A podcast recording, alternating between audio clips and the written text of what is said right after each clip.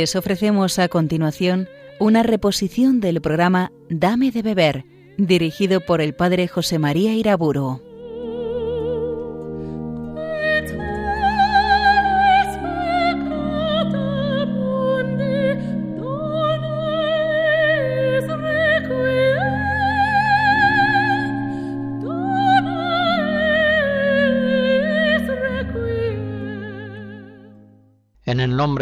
Del Hijo y del Espíritu Santo. Digo con el Salmo 70, Dios mío, me instruiste desde mi juventud, y hasta hoy relato tus maravillas. En esta serie de conferencias sobre los consejos evangélicos hablé ya de la pobreza.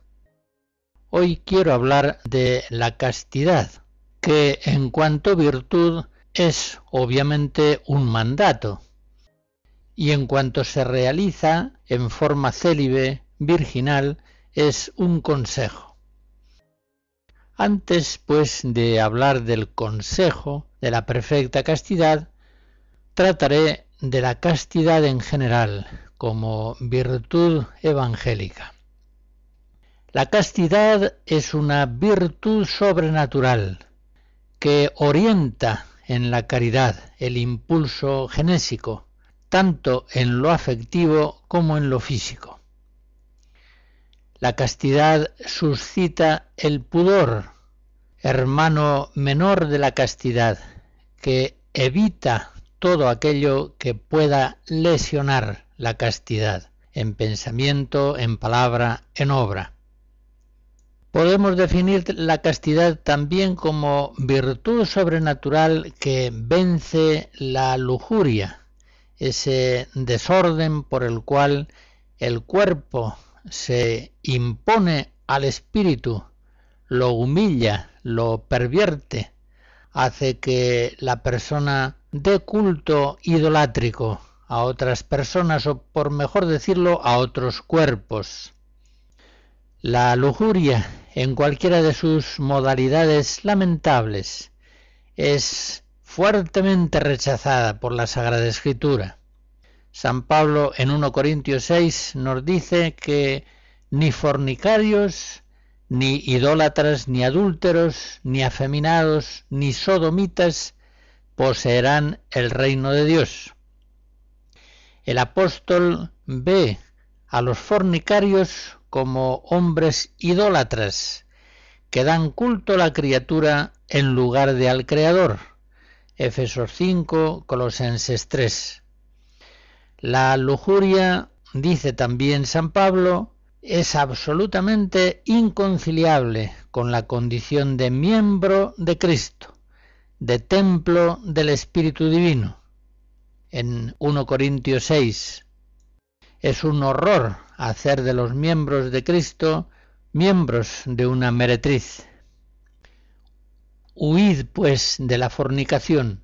Sigue diciendo el apóstol, cualquier pecado que cometa un hombre fuera de su cuerpo queda, pero el que fornica peca contra su propio cuerpo.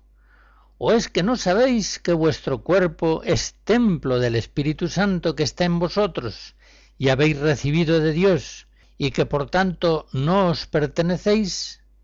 Glorificad pues a Dios en vuestro cuerpo. Y Jesucristo en el Evangelio nos enseña que se puede pecar contra la castidad con actos solamente internos, aunque éstos no vayan acompañados de aquellos actos externos que tienden a producir, al menos cuando esto es posible. Él nos enseña que todo aquel que mira a una mujer deseándola, se entiende deseándola con mal deseo, ya en su corazón cometió adulterio con ella. Mateo 5. No es la lujuria, por supuesto, el más grave de los pecados posibles, evidentemente. Y tampoco la virtud de la castidad es la más importante de todas las virtudes cristianas. La virtud de la castidad pertenece a la virtud de la templanza, que siempre se ha considerado la menor de las cuatro virtudes cardinales. Pero si hemos de colocar la castidad en el peldaño primero de la escala de la perfección, ya se comprende que aquel cristiano que tropieza y cae en el primer escaño hace imposible su ascensión en esa escala de perfección evangélica. El cristiano que cae en el vicio de la lujuria normalmente pierde la oración, se va alejando de los sacramentos, especialmente de la Eucaristía, pierde la caridad fraterna, se hace egoísta, se oscurece su juicio, se acrecienta en él la vanidad, la mentira, la infidelidad, todos los vicios crecen cuando crece la lujuria. Por eso la lujuria se menciona como un vicio capital, es decir, como cabeza de otros muchos males.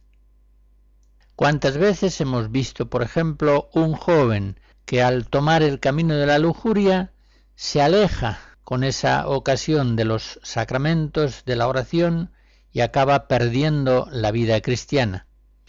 ¿Cuántas veces hemos visto también la secularización de sacerdotes, de religiosos, de religiosas, ocasionada no quizá principalmente, pero sí en forma importante, por la sensualidad morbosa de la lujuria.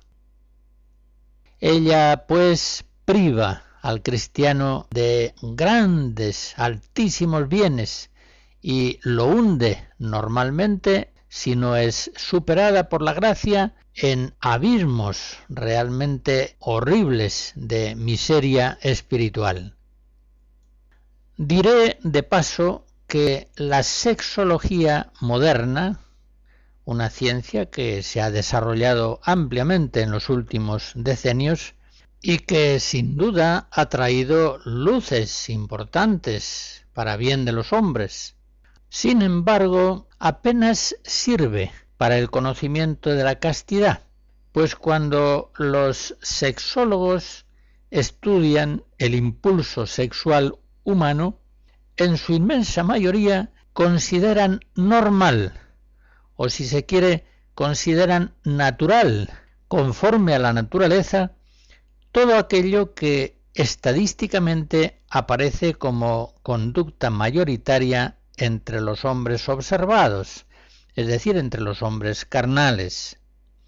Las conclusiones a las que llegan estos estudios de sexología son previsibles, si tenemos en cuenta que son hombres adámicos, pecadores carnales, la mayoría de los individuos sometidos a su estudio.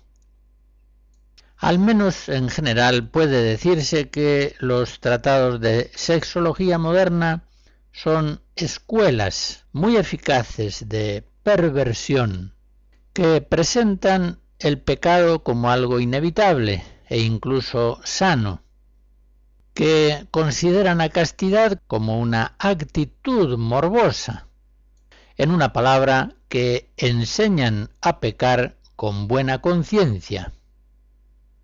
Y estos tratados modernos de sexología ven reforzadas sus enseñanzas por algunos tratados de moralistas católicos que se alejan diametralmente en graves cuestiones de la enseñanza de la Iglesia católica ellos también enseñan a pecar con buena conciencia.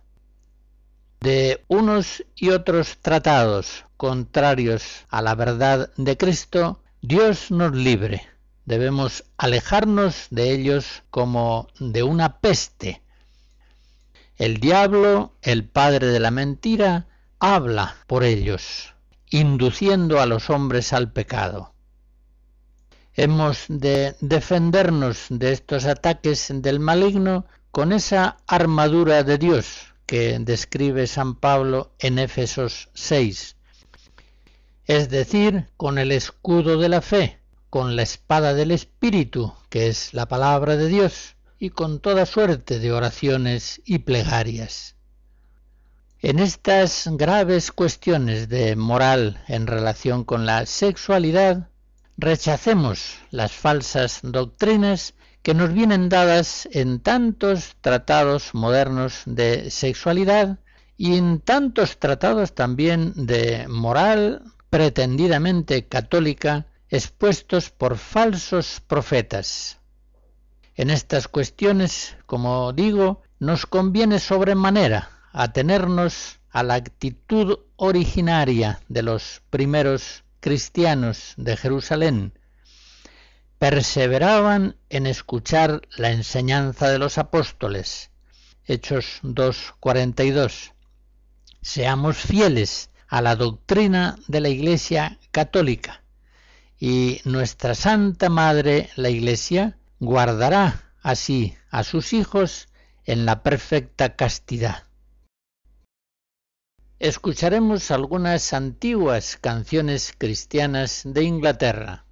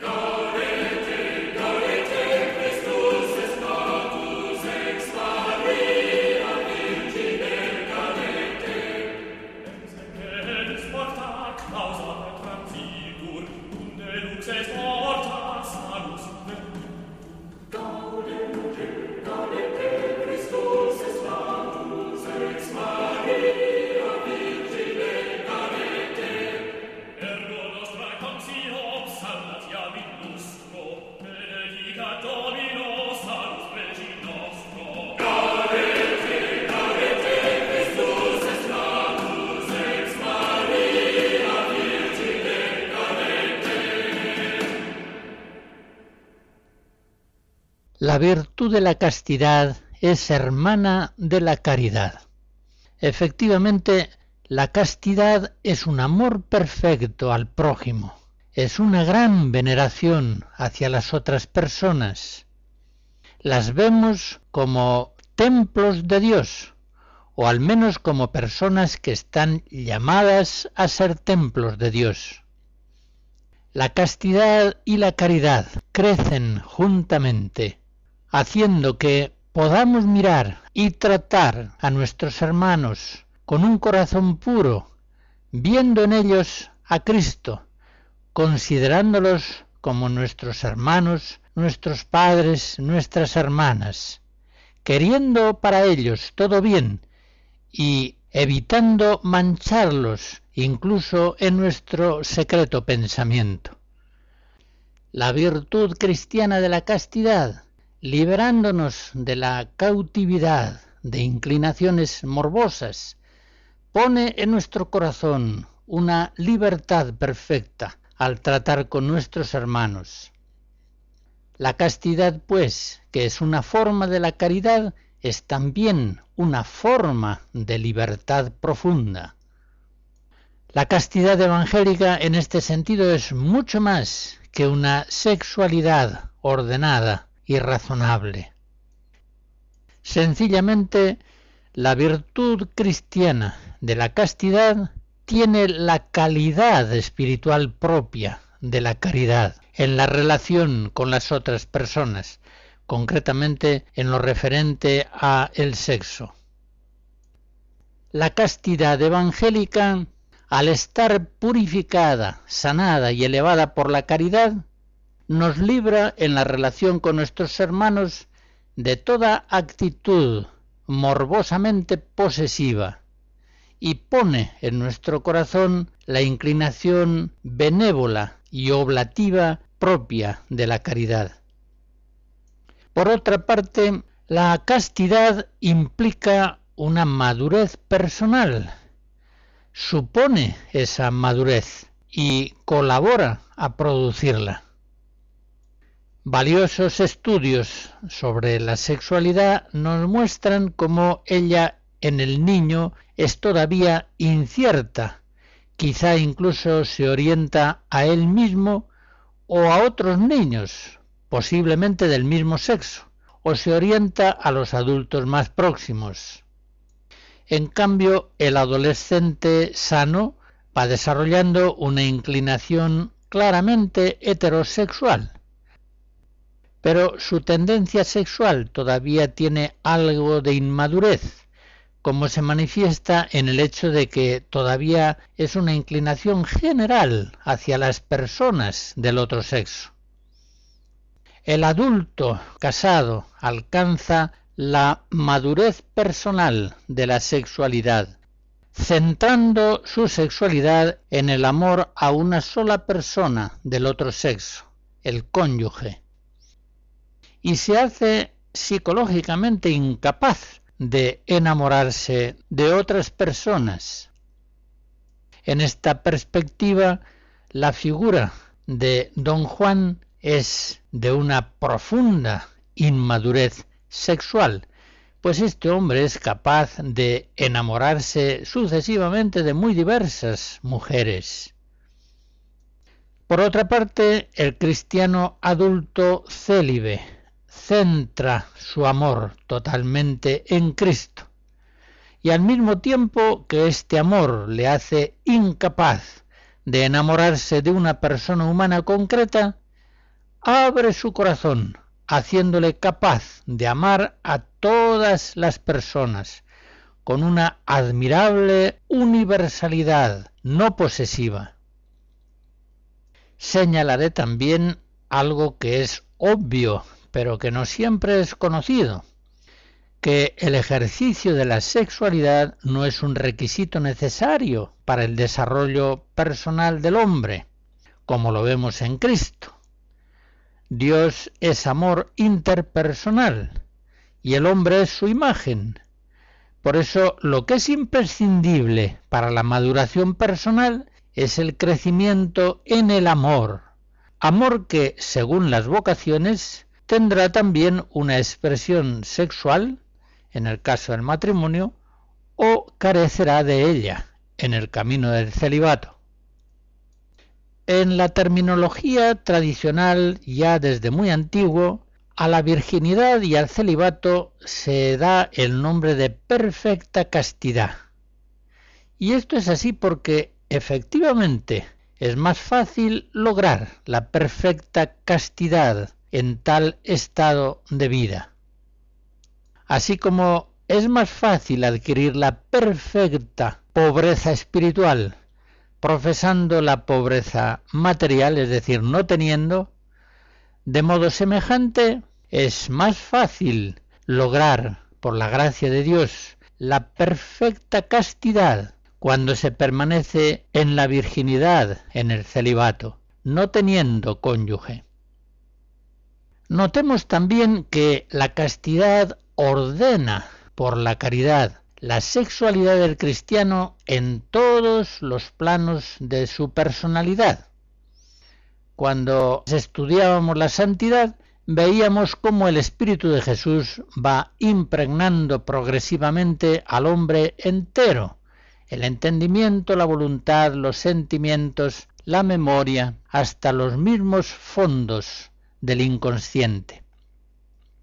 La gracia efectivamente sana y perfecciona toda la naturaleza del hombre. Pues bien, la castidad cristiana ha de afectar no sólo al pensamiento o a los actos libres de la voluntad, la castidad ha de perfeccionar también la imaginación, la memoria, los afectos y deseos, incluso hasta los movimientos apenas controlables del subconsciente. Por ejemplo, en el sueño. La castidad evangeliza todos los niveles de la personalidad humana, desde el más alto que está en el pensamiento y en el amor, hasta los más profundos de los niveles subconscientes. Y esto por la gracia de Cristo, la castidad lo consigue sea cual fuere el pasado de la persona, quizá en ocasiones muy lamentable y tormentoso. Pensemos, por ejemplo, en el caso de un San Agustín. Cuando leemos las confesiones, captamos con certeza que el pecado de la lujuria no dejó ya en él cicatrices, sino que éstas fueron sanadas por la gracia de Cristo en su conversión. Tiene ya Agustín todo su corazón, todos los niveles de su personalidad centrados en Cristo por el amor. La espiritualidad cristiana ya desde muy antiguo ha conocido siempre esta perfección de la castidad sobrenatural acerca de todos los niveles de la personalidad humana. Les pongo un ejemplo tomado de las colaciones de el abad Casiano. Este monje de las Galias, marsellés, hacia el 400, después de diez años de convivir con los monjes de Egipto, escribe Las colaciones, en las que narra conversaciones con monjes eminentes de aquel país. Cuenta en ellas una interesante enseñanza de el abad Queremón. Según este abad, se equivocan aquellos que estiman que la castidad es posible estando despiertos, pero que no es posible guardar su integridad en el sueño. La enseñanza de este monje es muy distinta. Él estima que mientras la persona permanece atraída por la voluptuosidad, todavía no es perfectamente casta. Podrá decirse, en el mejor de los casos, que solamente es continente. Él enseña, así lo refiere textualmente Casiano, que la perfecta castidad se da en el monje que de día no se deja apresar por el placer malvado y en el sueño no se ve turbado por ilusiones importunas. Esta doctrina tiene sin duda una lógica psicológica perfecta. La virtud cristiana de la castidad, cuando se ha desarrollado en la persona plenamente, evangeliza todos los niveles de la personalidad humana. También la imaginación, la memoria e incluso el subconsciente. Haré notar también que la castidad es una virtud, es una fuerza, es una fuerza espiritual, una facilidad, una inclinación hacia el bien honesto de la sexualidad, así como produce en la persona una repugnancia hacia toda forma de sexualidad deshonesta. Dicho lo mismo en otras palabras, a medida que la fuerza, la virtud de la castidad se va arraigando más y más en la persona, cada vez ésta se siente más inclinada hacia lo honesto y siente una mayor repugnancia por lo deshonesto. Por tanto, cada vez vive la castidad con mayor facilidad y seguridad. Antes, cuando la virtud era todavía débil, la castidad le daba mucha guerra, pero ahora que se ha desarrollado y está ya fuerte, es para la persona ante todo un gozo, una libertad. San Pablo nos dice en Romanos 8:29 que el Padre Celestial nos ha destinado a configurarnos plenamente al unigénito, a Cristo, para que venga a ser primogénito de muchos hermanos. Y en Filipenses 2 nos dice que tengamos los mismos sentimientos que tuvo Cristo Jesús.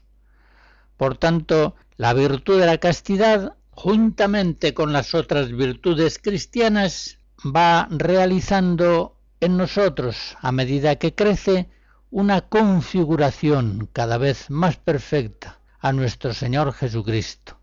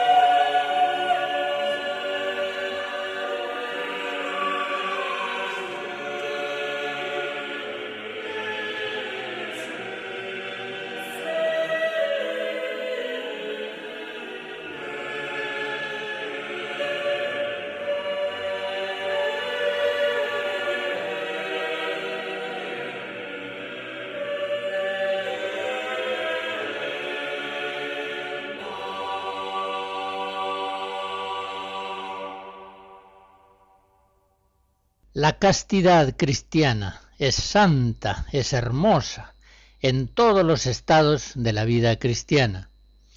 Como enseguida veremos, es santa y hermosa la castidad en la virginidad. Pero también lo es en todos los estados de la vida laical. En todos la castidad puede y debe, con la gracia de Cristo, alcanzar su perfección. Una perfección que hemos de describir, pues algunos incluso la desconocen y ni siquiera pueden imaginarla. Veámosla en los diferentes estados de la vida del cristiano.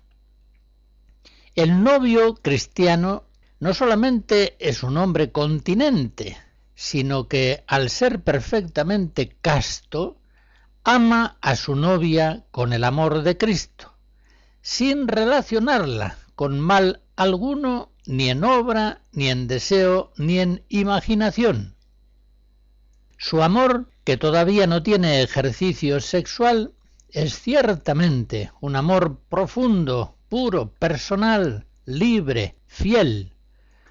Por supuesto que hay en el novio una inclinación sexual hacia la novia, y es perfectamente sano y natural, puesto por Dios. Pero al estar esa inclinación sexual perfectamente integrada en la caridad, se ve también perfectamente pacificada. Y la castidad con el pudor juntamente evitan entre los novios todos aquellos actos que puedan excitar una sensualidad sexual que de momento debe permanecer adormecida. Por su parte, el cristiano casado, perfectamente casto, ama también a su esposa como Cristo ama a su iglesia. Efesos 5. Por eso es incapaz de enamorarse de otra mujer y toda su sexualidad es plenamente conyugal. De tal modo su sexualidad está integrada también en la caridad que el amor puede despertarla y el amor puede adormecerla, según convenga a las mismas exigencias del amor conyugal. Por eso los esposos cristianos, como antes lo veíamos en los novios, pueden abstenerse de la unión sexual, periódica o totalmente, bien sea por motivos de salud, de regulación de la natalidad o simplemente, como dice el apóstol en 1 Corintios 7, para entregarse a la oración. En la castidad de los novios y de los esposos verdaderamente cristianos comprobamos que el amor personal puede y debe ser mucho más fuerte que la mera inclinación sensual y que esta inclinación sensual en su ejercicio debe ser siempre una manifestación elocuente del amor interpersonal.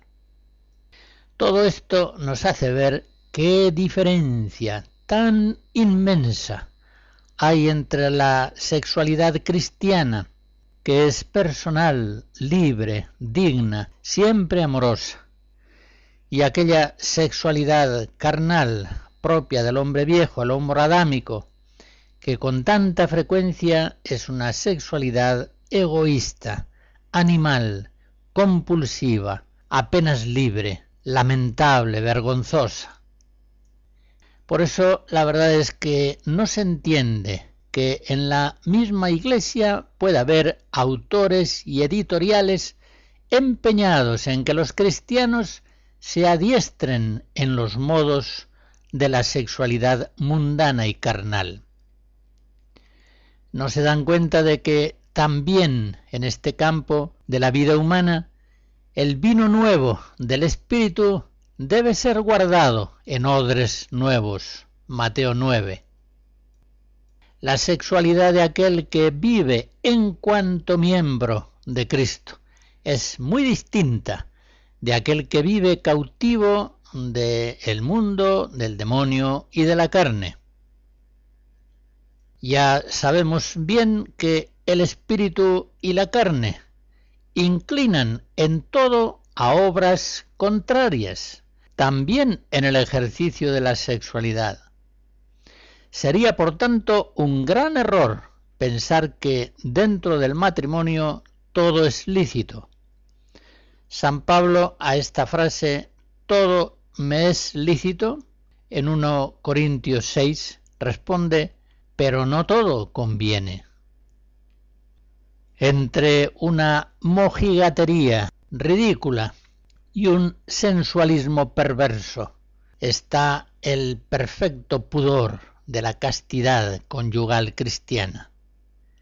El matrimonio cristiano no ha de tomar del cine o de la televisión el modelo de su vida sexual. Los casados cristianos poco tienen que aprender de aquellos hombres idólatras cuyo Dios es el vientre, por decirlo con palabras de San Pablo, Filipenses 3.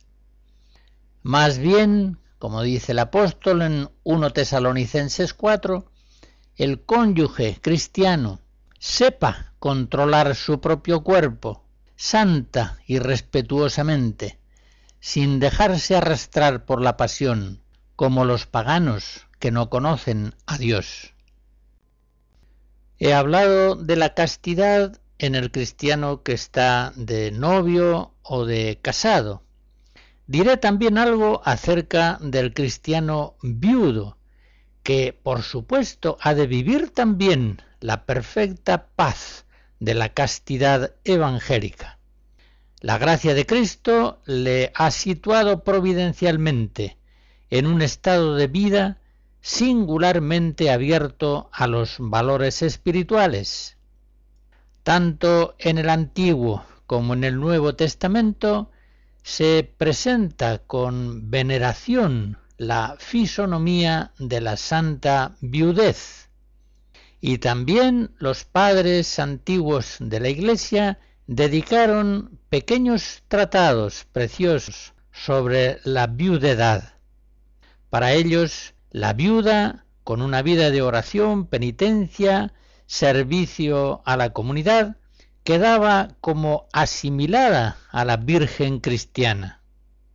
Dios le ha retirado el esposo a la esposa, es decir, le ha quitado la representación sensible y sacramental de Cristo esposo. Y ahora la viuda ha pasado del signo a la realidad, ha quedado a solas con Cristo esposo y esta es la gracia propia de la virginidad.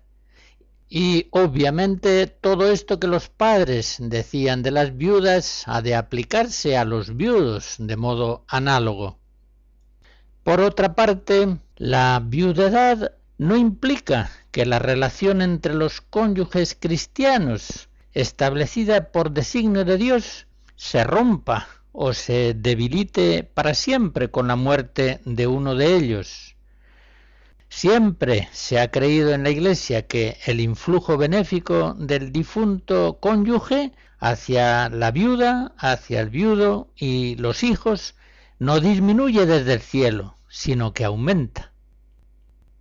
Pero la condición de viudez permite al cristiano no captar ya hacia el pasado su relación con el cónyuge, en vanas evocaciones, a veces morbosas, sino a situarla en el presente y sobre todo mirando hacia el futuro escatológico del reino. Dice San Pablo en 1 Corintios 7, el tiempo es corto, pasa la apariencia de este mundo. Y la palabra de Jesús nos dice en Mateo 22 que en la resurrección no se tomará mujer ni marido, sino que serán como ángeles de Dios en el cielo.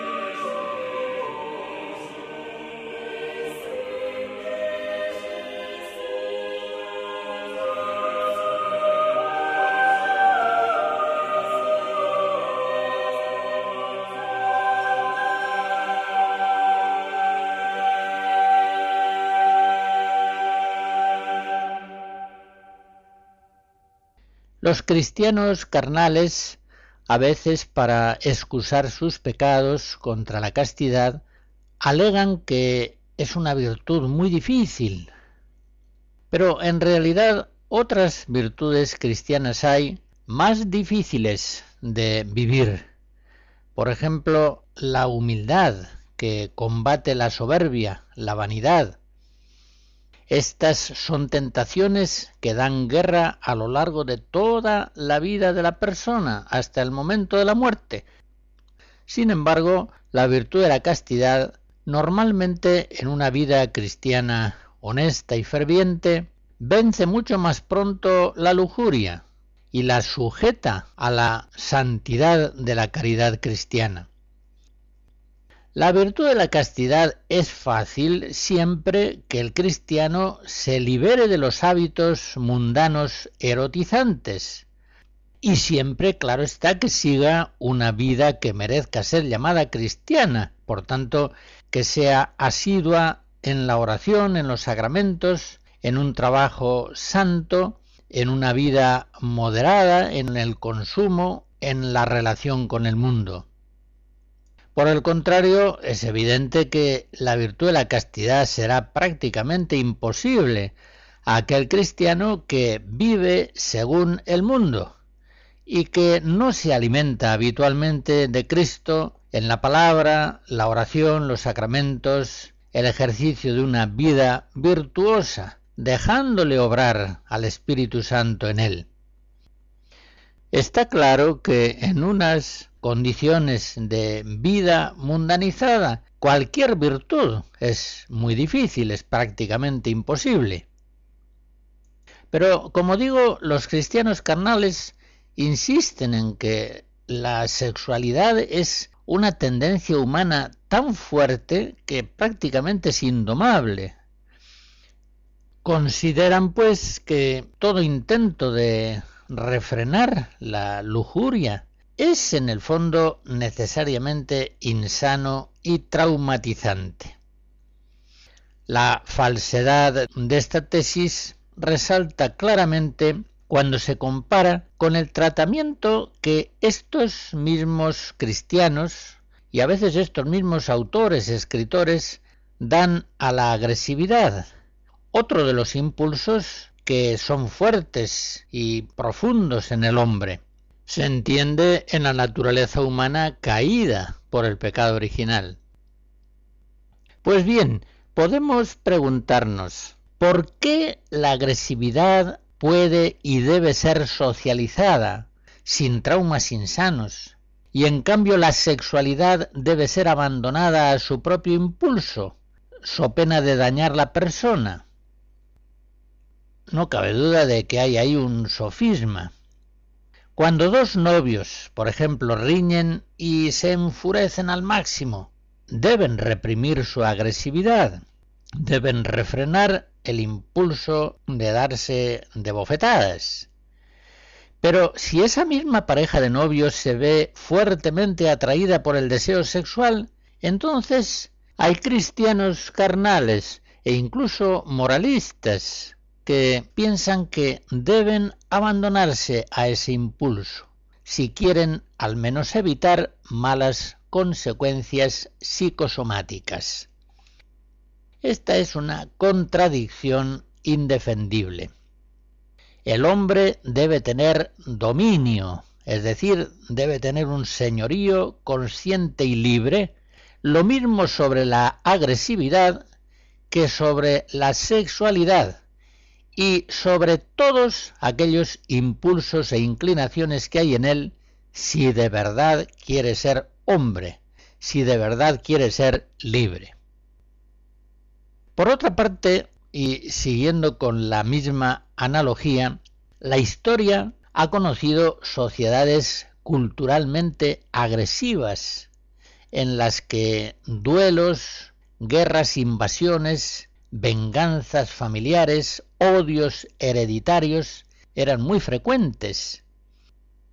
Y la historia ha conocido también otras sociedades pacíficas o incluso pacifistas, centradas más en el trabajo, en el diálogo, la negociación, las competiciones atléticas, los torneos deportivos, pero alejadas de los impulsos destructivos de la agresividad. En estas sociedades pacíficas lo normal es la convivencia en paz y lo raro es el combate entre personas o las peleas criminales. Pues bien, aquellas sociedades agresivas hoy nos parecen primitivas, lamentables, y estas sociedades modernas en las que la agresividad ha sido dominada nos parecen sociedades civilizadas, indudablemente mejores. Tengamos en cuenta también que una sociedad pacífica, donde millones de hombres pasan años y años sin sentir deseos vehementes de matar a nadie, puede incendiarse bruscamente, puede estallar por iniciativa de políticos y militares en guerras, encendidos los odios por discursos, artículos incendiarios, asambleas, desfiles, canciones, y en poco tiempo puede producirse un cambio notable en la sociedad, pasando de la paz al impulso bélico y guerrero. Hombres hasta entonces pacíficos vienen de pronto a hacerse capaces de las brutalidades más increíbles. ¿Qué pensaremos entonces? Estimaremos que en la paz esa agresividad latente al hombre estaba reprimida y que en la guerra ha hallado su curso natural? No, no pensaremos eso. En la paz la agresividad estaba felizmente pacificada y en la guerra se ha visto criminalmente exacerbada por el ambiente. Pues bien, apliquemos esto a la historia de las sociedades en las que ha prevalecido un ambiente de castidad en comparación con otras sociedades morbosamente erotizadas, como la nuestra actual. En una sociedad honesta, la sexualidad está pacificada, no está reprimida en el sentido morboso del término.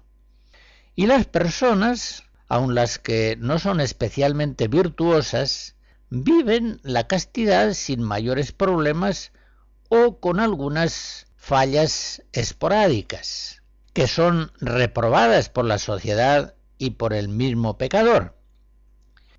Por el contrario, en una sociedad que en cuestiones de sexualidad está pervertida, con estímulos morbosos de diarios y revistas, televisión y espectáculos, modas y playas, literatura, anuncios comerciales.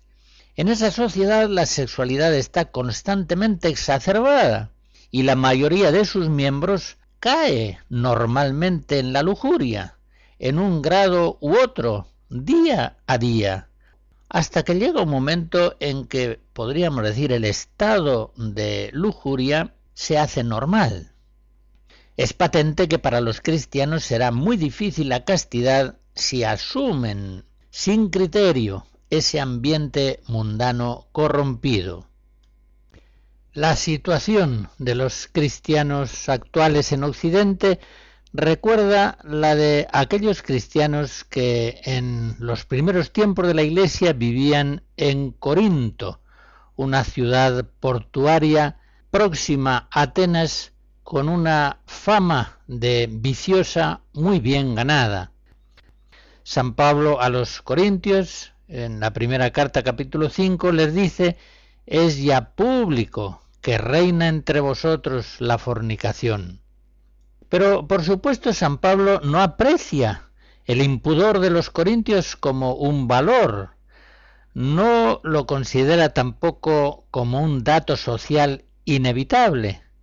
Por el contrario, es a los corintios a quienes les predica la castidad con especial insistencia, haciéndoles ver que son miembros de Cristo templos del Espíritu Santo. 1 Corintios 6. Los cristianos corintios, en todo caso, tenían ventaja respecto a los cristianos actuales de Occidente. A ellos San Pablo les predicaba la castidad y el pudor, y a los cristianos de hoy el Evangelio de la castidad les llega muy escasamente. Por eso los cristianos nuestros apenas tienen conciencia muchas veces de su pecado, con el que están connaturalizados ya desde niños. Y por eso permanecen en él, porque casi nunca les llega sobre esta cuestión la luz de la palabra divina, la única que podría sacarles de sus tinieblas lujuriosas miserables. Se da también a veces una paradoja que conviene señalar. Los mismos que excusan su lujuria por el ambiente condicionante del mundo, alegan a veces simultáneamente su derecho, más aún su deber, de asumir el mundo vigente y de seguir las costumbres modernas, por aquello de que los cristianos deben encarnarse y no deben marginarse del curso de la historia social. Está claro que en tales casos estamos ante personas sujetas más o menos al padre de la mentira. La verdad es que en las sociedades enfermas de agresividad, como he dicho hace un momento, los cristianos deben mantenerse con la palabra y el ejemplo en una actitud de perdón y de paz. Lo mismo que en las culturas morbosamente erotizadas, los cristianos tienen gracia de Cristo, para de palabra y de obra mantener sus vidas en la castidad y el pudor. Pero para eso, en sus costumbres, en el uso de la televisión, de las publicaciones de los diarios y revistas, en el modo de configurar el noviazgo, en la manera de vivir la unión conyugal, en las modas del vestir, en sus vacaciones, en los espectáculos, en sus conversaciones, en todo tienen que vivir libres del mundo. Están en el mundo, pero como cristianos no son del mundo, son ciudadanos del cielo. Han de ser luz en la oscuridad, fermento en la masa. The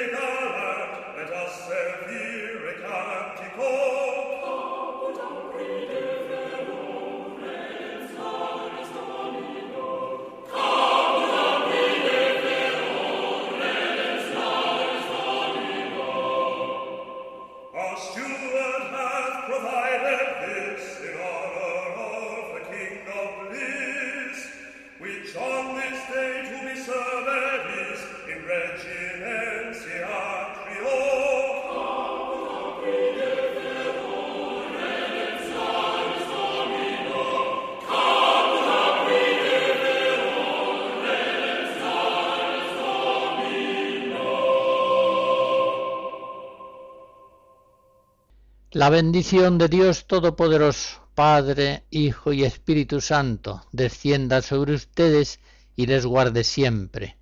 Amén.